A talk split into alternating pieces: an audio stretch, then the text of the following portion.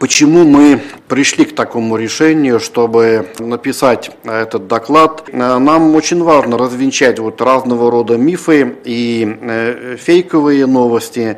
Нам приходится часто слышать не только на площадке России, но и на международных мероприятиях и на совещаниях ОБСЕ и других каким образом растолковываются или при, э, подносятся те или иные ситуации, которые там возникают.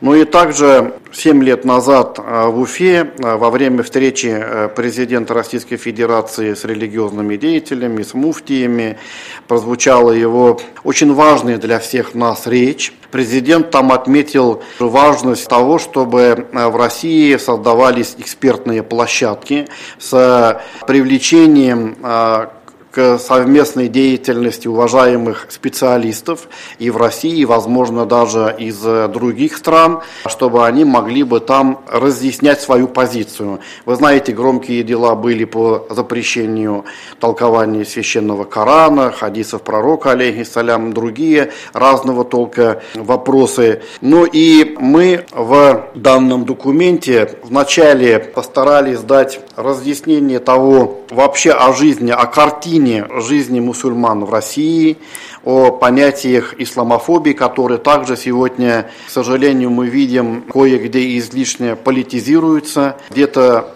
мы также наблюдаем и неиспользование тех инструментов, тех, той законодательной базы, которая у нас есть. Мы надеемся, что с публикацией данного доклада она послужит также и таким сигналом по дальнейшему развитию и повышению правовой культуры вообще у граждан, у мусульман и деятельности специалистов. Возможно, даже и это сигнал для учебных заведений, для наших высших учебных заведений, где нужно, обращая на эту проблему внимание, готовить специалистов в э, данном ключе. Мы в этом документе из открытых источников собрали э, факты и по проблемам одежды, так называемый вопрос хиджаба в России, какие решения, какие предложения здесь у нас есть.